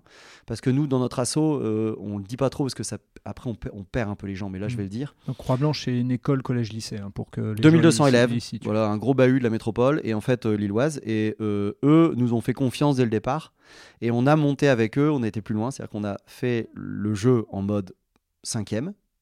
Donc là, ça veut dire qu'on remplace la RSE par la biodiversité, on a un jeu de cartes qui est différent de l'adulte. Euh, les séquences dans le casque sont les mêmes. Et derrière, en fait, on a emmené 10 élèves à la pratique dans un rucher école qu'on a installé chez eux. Et à terme, notre vocation, ça va être de proposer d'aller installer des ruchers écoles un peu partout en France, mais par des apiculteurs professionnels qui ont beaucoup de mal à vivre parce que, rappelez-vous, 30% de mortalité.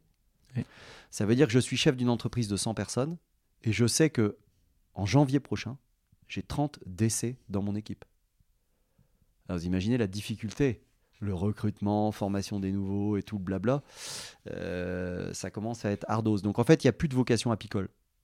Ça, c'est la détresse de Franck, le patron du syndicat national mhm. apicole, qui me dit la dernière fois, il me dit Seb, le pire de tout ça, c'est qu'en fait, il n'y a plus de relève.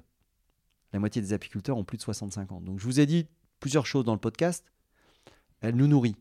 70% de nos fruits et légumes pollinisés. Mortalité de 30%. Un tiers décède tous les ans. Et ça augmente. En cause, pesticides, les ondes. Un smartphone, c'est une étude qui n'est pas révélée, mais 5 à 10 jours pour détruire une ruche. Nous, souvent, il n'est pas loin de chez nous, le smartphone. Etc. Mhm. etc. La moitié des apiculteurs français ont plus de 65 ans, sans relève. Sans apiculteurs, on ne tient pas l'abeille. Mhm. Puisqu'elle ne sait pas vivre naturellement, il y a une mortalité très forte. Et c'est pas avec les deux ruchers écoles qu'il y a sur la métropole illoise, quand bien même je les loue dans ce podcast, le héron et botanique, qui forment 10, 20, 30 vieillards comme moi. T'as pas, de jeunes, pas de jeunes dans cette non, je les ai appelés, j'ai mhm. appelé le héron, moins de 18, ils prennent pas. Mais elle est où cette vocation? Est-ce qu'elle est chez nos vieillards? Je suis pas méchant, je me traite de vieillard. 42 hein. ans, 30 ans, 35 ans, 40 ans.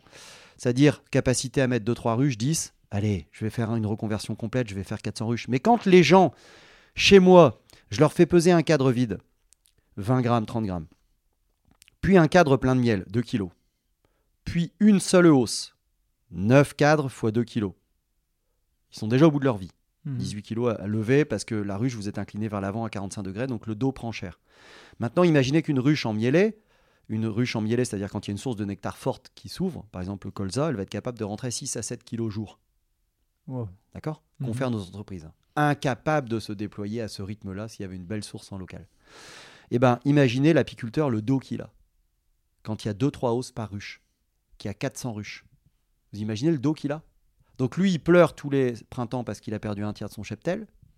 Il pleure l'été parce qu'il se bousille le dos. Et il fait ça pour un SMIC. Et ce gars-là nous maintient en vie, nous les hommes. Mhm. Donc il a un rôle clé. Et on lui donne de où On lui donne un SMIC? Donc proposer à ces apiculteurs, on va les mailler, ceux qui ont envie de le faire. Ils ont les ruches, l'expérience, tout le matériel, le lieu de pratique. Il leur manque des tenues d'enfants, qu'on doit leur offrir, notre assaut. C'est-à-dire mhm. qu'on doit aller chercher des fonds, c'est pour ça qu'on est reconnu d'utilité, pour pouvoir leur offrir les tenues et que eux soient les lieux de pratique suivant notre jeu. Nous, notre jeu, on va dans les écoles, on va dans les entreprises. L'entreprise est un financeur du jeu. On va offrir ce même jeu dans une école partenaire que l'entreprise va choisir, en local, hein, pas à mille bornes. De là, bah, cette entreprise qui est partenaire de cette école voit du coup immédiatement l'effet sur les réseaux sociaux c'est 5, 6, 7 000 vues sur Instagram dans la foulée, parce que les jeunes s'engagent sur Instagram à la suite de notre jeu. Bien sûr. Donc il y a une visibilité. Si l'entreprise veut en faire du greenwashing, c'est son problème, c'est pas le nôtre. Nous, elle nous a donné de l'argent pour faire notre mission. Et donc, comme des abeilles, on va aller au bout de notre mission. Et au bout de notre mission, c'est quoi? Bah, C'est d'avoir trouvé un apiculteur qui va être capable de les prendre en charge. Contrairement à Lille, par exemple, où il n'y a pas d'apiculture pour les moins de 18, et eh bien nous, qu'est-ce qu'on va faire? On va créer des ruchers écoles avec ces apiculteurs partenaires qui sont partout en France, qui ont tout pour le faire. Et certains sont très visibles, très, très ludiques. Il n'y a qu'à aller regarder sur Instagram, vous tapez apiculteurs, vous allez en avoir plein qui vous font des mhm. trucs merveilleux. Vous n'avez qu'une envie, c'est d'aller avec eux. Et eux, on va pouvoir leur donner une rémunération. Parce que nous, on prendra zéro. Nous, on va payer les tenues, c'est notre mission. Faire les mises en relation qui vont bien. Et puis ensuite, s'assurer que eux puissent former 2, 3 fois 10 élèves par an, 30 mais fois X apiculteurs, vous redéclenchez de la vocation. Et vous allez donc à l'encontre de certains pays qui sont en train de mettre une, apiculture euh, de masse, c'est-à-dire que bah, on crée des fermes de 10-15 000 ruches qui n'ont autre vocation que de euh, polliniser. Donc les abeilles, on se fout de ce qu'elles produisent, propolis, miel, cire, tout ce qui est absolument fabuleux, on pourra parler de cosmétiques après. Elles vont euh, avoir une seule vocation, c'est de faire payer très très cher l'agriculture qui est dépendante, sarrasin, colza, tournesol, j'en passe, hein, qui est dépendante, cette agriculture qui nous nourrit, de ce système qu'elle a, qu'elle a tué. Rappelez-vous, puisque le pesticide est la première cause de mortalité, donc on vous impose euh, certains lobbies, moi je, je, je, je, vais à bâton rompu, hein. certains lobbies imposent une forme, d'agriculture qui est non pas régénérative mais tueuse. quand je montre, je faisais une vidéo sur euh, LinkedIn où je montrais un champ de colza, je disais aux gens regardez comme c'est beau, regardez comme c'est beau. Et puis juste après, je leur disais ben non, bah, en fait c'est affreux, c'est affreux. Quand vous avez qu'une sorte, vous avez déjà vu un jardin où il y a qu'une plante, une seule, rien d'autre ne vit à part cette plante. Bah, posez-vous des questions. Hein. Comment les autres ne peuvent pas se développer là-dedans? Posez la question à un agriculteur, il vous répondra. On leur impose même l'heure et la quantité de produits chimiques qu'ils vont déverser. Comment, euh, quand vous avez coupé les blés, que vous mettez pas d'engrais vert derrière, vous avez déjà fait le test de vous allonger à 40 degrés sans bouger une seule journée? Vous êtes comment à la sortie de la journée? Il n'y a plus personne. Hein Cramé. Et c'est pareil pour toute la vie du sol. Mhm. Donc on doit penser à une agriculture qui est régénératrice. La vie donne la vie, on ne doit pas l'oublier. Donc si vous voulez donner la mort, bah vous donnez la mort. La mort donne la mort. Et donc nous, on est dans le schéma de cette vie donne la vie. Voilà. Et c'est ce qu'on va cultiver sur euh, le lieu d'Erin, où on peut nourrir plusieurs familles sur 4000 mètres carrés, avec euh, de la tomate à profusion, des carottes, des courges, des... tout ça, ça pousse dans euh, crottin de cheval, ça pousse dans une terre où il n'y a pas de mauvaises herbes. Oui, on peut ne pas les désirer, bah, on les enlève, on les met tout de suite au-dessus des autres, et puis ça va faire un paillis. Moi, j'ai arrosé zéro pied de tomate, j'en ai 80. Et je vous invite à regarder ce qui se passera sur les réseaux sociaux à la fin de l'été, et de voir que je serai obligé de les offrir. J'en aurai trop pour moi. C'est énorme. Rien que l'idée, rien que l'idée est énorme. et, le lieu, euh, pour ceux qui sont euh, euh, pas loin de la métropole, vous prendrez contact avec les, liens qu'on mettra, mais rien que pour aller voir, ça vous, ça vous fait réfléchir. Et, je, je, voudrais pas terminer le podcast sans parler de, de cette logique quand je suis venu chez toi, des, des, cochons. Ou, non, non pas pour les cochons en eux-mêmes, mais la manière dont tu m'as expliqué le cycle avec les cochons j'ai trouvé ça énorme euh, par rapport au motoculteur, par exemple. Ouais, le motoculteur, bah, en fait, je récupère euh, un, terrain et puis euh, j'ai un motoculteur sur le terrain. Je ne l'ai jamais allumé, je, suis incapable d'allumer ces, bestioles. Et, le voisin, mon voisin, je le cite pas, mais qui lui allez, a un, un, récit ancien chez lui qui est de passer le motoculteur. Motoculteur qui détruit tout le système de mycélium, tout le réseau des trous de vers de terre, tous les vers de terre donc c'est quand même un, outil de mort, hein, on est d'accord. Euh, qui lui euh, est, un peu âgé, il commence à avoir problème de dos, de cœur, etc. Et il voit euh, que je mets mes cochons, moi, dans des enclos que je bouge. Les cochons, ils retournent tout. Donc nos cochons, Gaston et Suzon, bon là, il y aura certainement plein d'autres arrivants, hein, parce qu'elle est pleine et à mon avis, vers début août, il y aura des vidéos sur les réseaux sociaux, il va y avoir plein de bébés, ça, va être énorme. eux creusent, 75% de leur temps éveillé, ils le passent à creuser comme nous, on pourrait le passer sur, par exemple, notre téléphone. C'est ça. Sauf que l'utilité, c'est qu'ils vont creuser, ils vont euh, euh, bouger ce mycélium, euh, et surtout, ils vont pas détruire, ça veut dire qu'ils vont immédiatement réenrichir la terre hein, par leur crotte. Euh, les cochons. Et du coup, bah, cette terre euh, qui est aérée, euh, elle va permettre de redonner la vie à un potager. C'est ce que tu as vu en arrivant chez moi, avec plein de courges dedans, avec plein de voilà et de, l'engrais vert que je mets pour ne jamais laisser le sol à nu. Hein. c'est une base de la permaculture. Et ce voisin qui vient me voir à un moment donné, parce que je lui explique ça, qui me dit mais tu, tu penses que ça serait possible de les mettre dans mon potager l'année prochaine?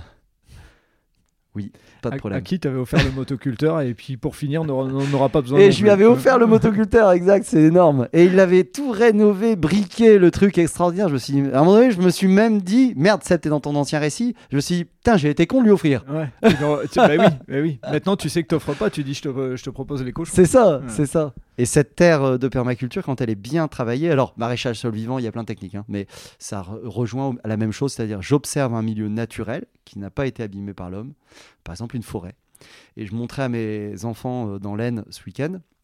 On était dans l'Aisne, donc on était dans un champ avec des détecteurs de métaux pour aller trouver des, obus et tout ça.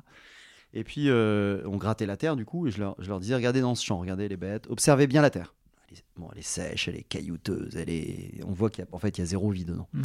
Puis après on est allé en forêt parce qu'il y avait plein de choses là-bas en forêt à trouver. Et, euh, et, en forêt, je leur fais faire exactement la même observation. Et là, il y a la fraîcheur, il y a l'humus, il y a... elle est humide, il y a tous les vers de terre, il y a voilà. Donc comment euh, on observe un système euh, pas touché par l'homme et on essaie d'être dans le moindre interventionnisme? Ça rejoint un livre que j'avais lu qui s'appelle Le potager du paresseux que j'ai adoré. En fait, c'est un monsieur qui a un, arrêt cardiaque, puis son médecin lui dit bah, c'est terminé maintenant. Hein. Motoculteur, la bêche, tout ça, c'est fini. C'est beaucoup trop violent pour votre cœur. Et lui se dit je peux pas m'arrêter. C'est pas possible, c'est ma vie. Donc il invente une méthode qu'après il rapproche de la permaculture, parce qu'en fait il invente sa propre méthode qui est de dire comment est-ce que je peux jardiner en transat? ne plus rien faire, en fait. Laissez faire la vie. Parce que la vie, elle est là, elle, vous tend les bras. Pourquoi tuer tout ça pour essayer d'intervenir et de. Et je, je, finirai avec. Euh, avec un, ingénieur agronome euh, que vous trouverez assez facilement sur YouTube, qui disait il y a 35 ans, euh, il faisait les premières vidéos qui ont été remises sur YouTube, hein, filmées à l'ancienne. il expliquait les différences de niveau qu'il y avait entre une forêt et des champs juste à côté, avec cette terre qui s'use, qui appelle à l'aide, il y a un très beau film qui est tourné dans les Hauts-de-France là, qui s'appelle euh, de, la, Du ciel à la terre, qui montre les coulées de boue, ce qu'on appelle les coulées de boue. C'est-à-dire comment cette terre devient euh, non plus euh, devient complètement imperméable, va créer les descentes de boue, mhm. va créer un plâtre de surface, parce qu'une fois que la terre est imperméable, en fait, elle crée un plâtre de surface qui empêche toute vie de se développer. Euh, et euh, je rejoins un, quelqu'un de chez Bonduel, pour pas les citer, qui est assez haut placé, qui me disait euh, sur nos milliers d'hectares, nos centaines de milliers d'hectares, ça fait 5 ans qu'on perd un, un, quintal en moyenne, donc c'est des, termes de rendement, un quintal, un quintal en moyenne par an. Donc ils ont perdu 5 quintaux sur les 5 dernières années, en moyenne sur leurs centaines de milliers d'hectares. Et ça continue. Donc la, la, décroissance, pour le coup, est complètement forcée par la nature. Et du coup, on se pose la question de, réinventer nos systèmes. Donc eux sont dedans, un bon duel, ils avancent très vite sur ça. Ils sont dans maintenant cette agriculture régénératrice qui va permettre euh, d'avoir les mêmes rendements, mais en faisant entrer beaucoup moins de produits chimiques, parce qu'en fait, euh, dans la nature, moi par exemple, je dis aux gens, euh, oui, je fais pipi dans mon arrosoir tous les soirs. Voilà. J'ai pas de médicaments, donc il n'y a pas de problème. Si vous en avez, le faites pas parce que vous mettez, vos matières actives médicamenteuses qui sont très mauvaises, très mauvaises pour votre corps, vous les mettez sur les plantes. Mais je fais pipi dans cet arrosoir, je mets de l'eau et je le mets. Et c'est quoi? Bah, C'est de l'urée. Mais il y a 100 ans, cette urée, et là il y a une start-up qui vient de se relancer, qui récolte maintenant les urées. Donc alors toute la difficulté étant qu'elles soient propres, mais pour les redonner aux agriculteurs, parce qu'en fait tout ça c'est gratuit, c'est là, c'est la vie, c'est nous. C'est ce qui était fait en en Inde, si je me trompe pas, euh, avec euh, ceux des animaux, enfin l'urine des animaux, pour euh, parce que bah, ils n'avaient pas les moyens pour cultiver ah bah le coton et tout ça. je savais même pas. donc, je savais même je l'ai vu dans un programme UNICEF dans une entreprise dans laquelle je travaillais avant, mais je ne citerai pas. mais voilà, enfin tu vois, c'est une logique. Avant de terminer, on a parlé des produits cosmétiques. Oui. Je pense que c'est important de ne pas passer à côté et ensuite de parler d'avenir et de comment euh, les gens qui ont adoré ton discours peuvent dire hey, qu'est-ce que je peux faire pour Erin d'une manière ou d'une autre? Super. Eh ben, les cosmétiques, très simplement, euh, avant de partir sur la VR, euh, j'ai fait plein de tests en cosmétiques que j'ai testés sur plein de gens, mais toujours avec des produits très sains. Il n'y avait pas de matière active de rien. C'était huile d'amande douce, cire, propolis, miel. Miel, cire sont régénérants du derme et de l'épiderme. D'accord? Euh, le miel, on l'utilise maintenant de façon avérée contre les escarres dans certains hôpitaux, donc on voit bien la capacité qu'il a. Moi, mes enfants, dès qu'il y a une blessure, c'est miel. Il n'y a rien d'autre. Ma grand-mère est tombée, elle s'est fait super mal. Miel. La propolis, c'est l'antibiotique des abeilles. Une ruche, c'est 37 degrés à l'intérieur pour que le couvain puisse vivre. Rappelez-vous, 1500 naissances par jour, 1500 pontes par jour, ça veut dire 1500 fois 21 jours de bébés à entretenir. Donc, il faut beaucoup d'eau. Une ruche, ça boit 2,5 litres d'eau par jour pour donner à boire aux larves, mais aussi refroidir. C'est-à-dire qu'elles vont mettre l'eau sur les parois de la ruche ventilée pour créer un climatiseur naturel parce qu'il faut 37 degrés. Donc il ne faut pas plus. S'il y a 40 degrés à l'extérieur sur un toit en zinc, je vous laisse imaginer la chaleur. Il ne faut pas plus, il ne faut pas moins. Donc ça veut dire un, développement microbien monstrueux. Ce développement microbien qui est au bout de votre jardin, ou qui est au bout de votre rue, ou qui est au bout de votre ville, il est bon pour vous parce que ces abeilles locales, donc l'apiculteur qui cultive ce miel en local, qui vous le vendra, si vous faites l'effort de le trouver, non pas d'aller euh, dans un supermarché acheter du miel de je ne sais où, mais en fait, elle lutte contre le même microbe que vous. Donc, dans le miel, il y a la même propolis, parce qu'il y a des, bases de propolis dans le miel. Cette propolis, qui est des résines d'arbres qu'elles vont chercher, avec leur sucre digestif, elles vont en enduire les parois de la ruche. Et cette propolis, euh, qui est remplie de flavonoïdes notamment, est un super antiseptique, antiviral, antifongique. Euh, antifongique égale eczéma, psoriasis, 16 millions de Français qui sont embêtés. Ça veut dire que bah, quand on met cette propolis dans une crème, ou qu'on la met en teinture mère, c'est assez compliqué à faire, mais j'expliquerai à ceux qui viendront chez moi, euh, on peut la faire soi-même, et ben en fait, vous obtenez votre antibiotique naturel. 4 ans que j'ai pas un antibiotique qui est rentré chez moi. J'en veux, je veux plus entendre parler d'antibiotiques autant que faire se peut. Il se peut qu'à un moment mmh. donné, l'allopathie soit ma dernière ressource. Mais avant ça, j'ai mmh. d'autres ressources possibles dans la nature. Et, du coup, euh, ben, on mélange tous ces, produits et puis on a passé des normes cosmétiques. Et du coup, avec cette crémérine qui est dans des pots biocompostables, ben, en fait, euh, on en offre carrément on en a offert à la Louvière, on en a offert à la HPVA, offre, donc c'est des, hôpitaux, voilà. Il y a des gens qui sont atteints de, cancer, qui ont des, chimios. La chimio, elle a des effets secondaires a priori, je connais pas moi, mais c'est l'assèchement de la peau et puis des sorties eczémateuses. Et du coup, nous, on va les aider à combattre ça avec notre crème. Et puis, alors, bah, les retours qu'on a, ils sont juste, mais ouf. Euh, le directeur d'une grosse école euh, du Nord, son fils était rempli d'eczéma. Et puis, euh, je lui parle de ça dans un de nos ruchers écoles. Et puis, il vient le lendemain m'acheter trois pots. Et puis, miracle sur son fils. Ça faisait trois dermatos qu'il voyait, avec toujours du diprozone ou du locoïde. C'est les deux, voilà, deux matières actives à base de cortisone qu'on met à ces gens-là, qui sont très désagréables, asséchantes, etc. Et là, on a un truc complètement naturel, hyper simple d'une efficacité mais monstrueuse. Ce qui va pas combattre la cause de ces problèmes, mmh, qui sont nos stress, mmh, qu'il faut là mmh. travailler euh, intérieurement. Hein. C'est pas moi, je peux ah rien faire. Mais euh, donc voilà, on a, on a ces produits-là. Et puis après, bah, le miel, c'est une base de sucre, mais qui n'est pas aussi mauvaise que notre sucre raffiné. Hein. Donc qui va permettre euh, au corps bah, de, de, de, voilà, de mieux pouvoir fonctionner. Et puis après, bah, il y a plein d'autres choses, les orties, euh, les sauges, la sauge, etc. On pourra en parler évidemment, mais c'est des choses simples, gratuites qui sont données à côté de chez nous dans la nature et qu'il suffit juste de se baisser pour les cueillir. Ce que tu m'expliquais quand j'étais venu, c'est que tu faisais des, des infusions, c'est ça hein, Dis-moi si je me trompe à l'ortie. Et puis aussi, euh, tu t'en servais comme euh, d'un, bah, on va dire d'un légume vert euh, dans, des tartes. Bah, En fait, l'ortie, c'est le, la plante où il y a le plus de vitamines, de fer et de protéines dans notre jardin. Mmh. La seule chose qui est un rempart, c'est de l'accueillir parce qu'il y a des petites cellules qui claquent et qui vous donnent des choses désagréables. Mais en fait, même ça, c'est bon pour votre corps si vous faites piquer parce que ça, dynamise le flux sanguin. Et moi, je les prends d'une certaine manière, les feuilles, je le montre hein, sur des vidéos sur, euh, euh, sur Internet. Comment faire euh, bah, sa tarte aux orties, comment faire une tarte aux blettes, comment faire après cette, cette, avec l'eau de cuisson. Bah, je la garde, l'eau de cuisson, je veux dire. On est, on est, on est peut-être un des seuls peuples à être capable de, de faire nos besoins dans de l'eau potable. Donc, tant qu'à faire, autant réutiliser tout ce qu'on peut réutiliser quand on voit les problématiques de ressources de demain. C'est clair.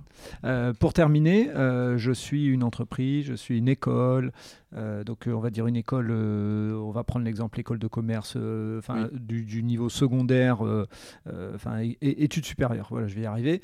collège, lycée, bref, j'ai envie de j'ai été convaincu par ton discours. je, je, je, garde en tête cette idée d'alerte. Comment je peux comment je peux agir? Est-ce que euh, on peut venir euh, chez toi On peut faire appel à toi? Comment on peut te contacter? Enfin voilà, l'idée là, c'est de pouvoir dire, euh, tu défends une bonne cause. Moi, si je peux la mettre en lumière, ça me fait plaisir. Nous, en fait, il, faut, il faut être d'accord déjà sur plusieurs choses. On préfère être beaucoup plus lent, séduire beaucoup moins de monde, mais séduire des gens qui sont convaincus de deux choses. la première, c'est que c'est un mode down-top. Donc c'est-à-dire que c'est l'ensemble de mon assaut, l'ensemble de ma famille, l'ensemble de mes parties prenantes qui doivent mener ces réflexions ensemble. Ça sera beaucoup plus puissant. Une ruche est une démocratie collective. La reine n'a aucun pouvoir à bord d'une ruche. Quand un essaim s'envoie 15 000 individus, il est convaincu par une seule abeille, qui est une des éclaireuses. Donc toutes les parties prenantes ont une mission très importante au sein de la ruche, et elles doivent toutes être consultées. Sinon, il n'y a pas l'adhésion démocratique, la majorité.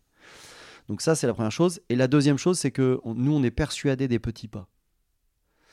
Voilà, on est persuadé des petits pas. Vous connaissez le colibri, évidemment, il y a plein de théories sur tout ça. C'est-à-dire qu'à partir du moment où 10% de la population française se mettra à faire des petits pas, on aura le point de bascule, on appelle ça. C'est-à-dire que l'ensemble va suivre. Et on, pense que euh, le pouvoir public, qui est très important, je rencontrais le président des maires du Nord euh, la semaine dernière, euh, parce que dans les mairies, il y a plein de choses à faire en termes de mhm. développement durable, RSE. Et on est persuadé qu'il faut évidemment qu'il y ait le pouvoir politique, mais il ne faut pas tout reposer sur eux. Il faut que nous, on soit capable aussi de montrer l'exemple. Voilà. Et montrer l'exemple, des fois, c'est aller à l'encontre de notre, de notre vie et du monde. Voilà. Et euh, c'est par ces petits pas. Si les gens sont d'accord avec ça, alors erinvr.com, E-R-I-N-E-V-R.com. Erin, c'est comme la reine, hein, mhm. pour ceux qui n'auront pas compris. erinvr.com. Et là, vous avez nos coordonnées sur le site et vous nous contactez et ça sera avec grand plaisir. De toute façon, on mettra les, liens dans les notes du podcast forcément hein, pour que les gens puissent euh, revenir vers toi. Je vais faire la petite parenthèse. Euh, effectivement, j'ai participé au jeu. Euh, et là, je vais plus parler, on va dire, plus au monde de l'entreprise. Mais je me suis retrouvé à une table avec 10 personnes, 10, 12, je ne sais plus, que je ne connaissais ni d'Eve ni d'Adam. Vraiment, je te connaissais toi. Je connaissais une autre personne qui a été à une autre table.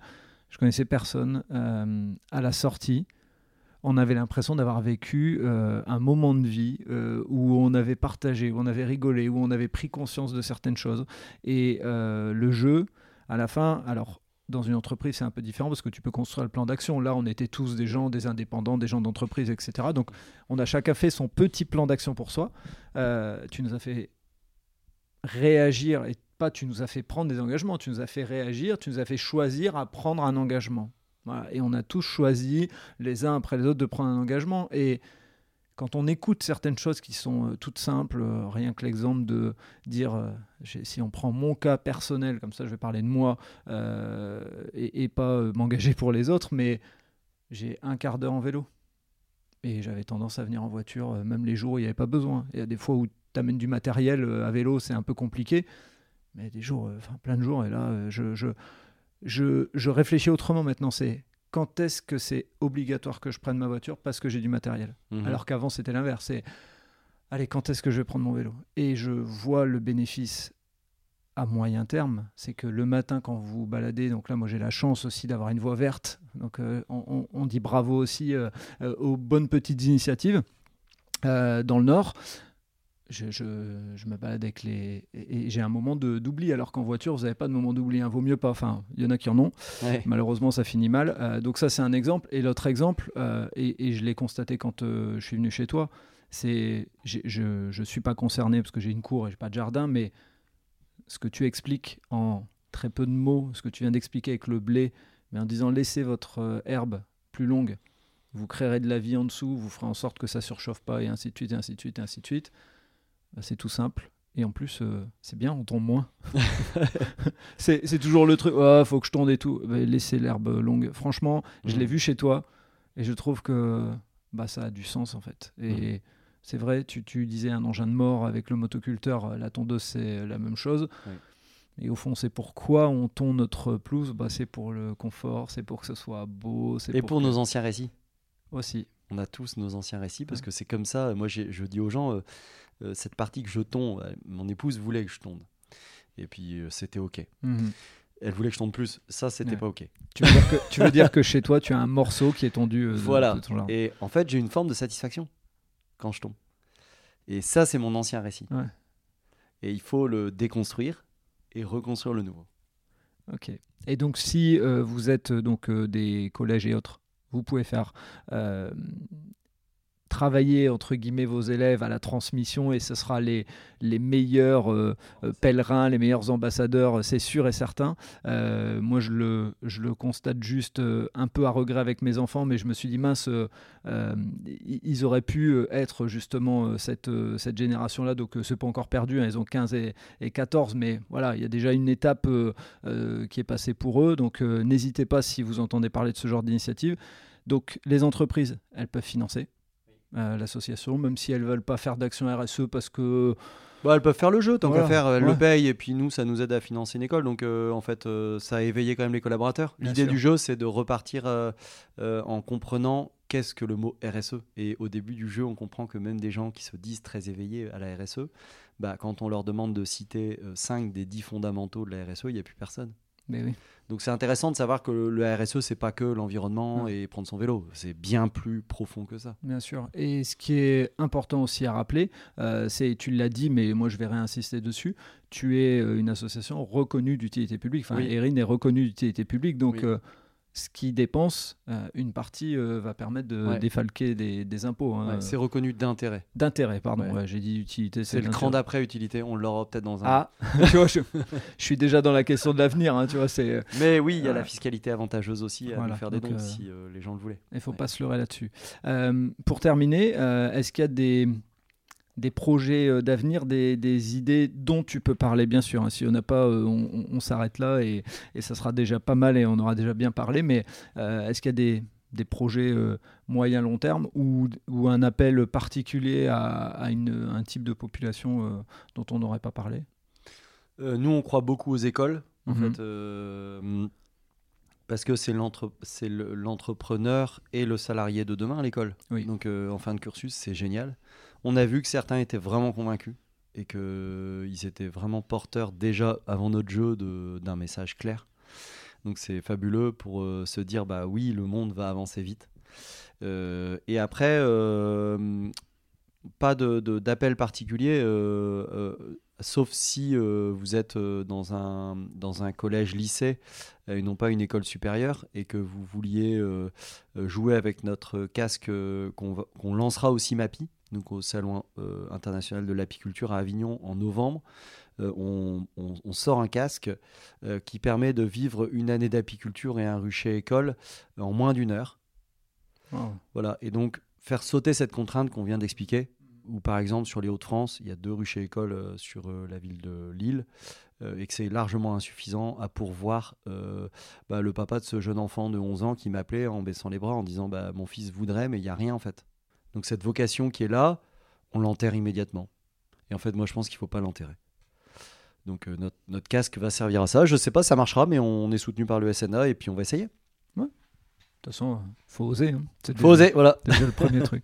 Écoute, Sébastien, vraiment merci. Euh, J'avais pas de doute sur le fait que ce podcast serait hyper riche et hyper intéressant. Euh, je pense que je pourrais te laisser le micro et tu pourrais me parler pendant encore 2-3 heures. Et moi je serais encore euh, passionné parce que euh, c'est hyper intéressant ce que tu racontes. Et ce que j'aime bien c'est que euh, tu le fais avec tu le fais avec conviction mais mhm. tout en respectant les autres et en disant bah voilà vous faites en fonction de ce que vous voulez. Et je trouve ça hyper intéressant parce qu'effectivement on a aussi des gens qui nous disent il faut il faut il faut le il faut il marche pas chez les gens c'est comme le mm. c'est comme le négatif avec le cerveau. Donc euh, vraiment merci euh, et euh, c'est toujours un plaisir de partager. Je pense que c'est que le début mais vraiment le fait de t'avoir reçu dans le podcast et d'avoir par le son parce que c'est ça aussi la force moi je alors, je l'aurais écouterai parce qu'en live comme ça, mais j'ai l'impression que tu as, tu m'as fait des petits tutos sans le savoir. Vraiment, il y a des petits trucs sur le verre de terre et mmh. autres. Euh, enfin voilà, et mmh. je,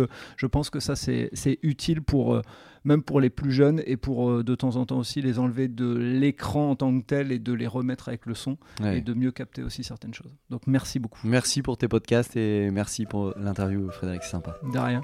Très bonne journée à toi. Bonne journée, salut. Merci d'avoir écouté cet épisode jusqu'au bout.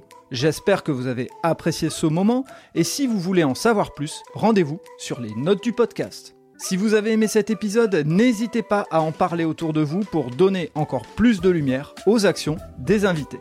Si vous avez envie de suivre Allez abonnez-vous et évaluez le podcast, notamment sur Spotify et Apple Podcast, sur votre plateforme d'écoute préférée.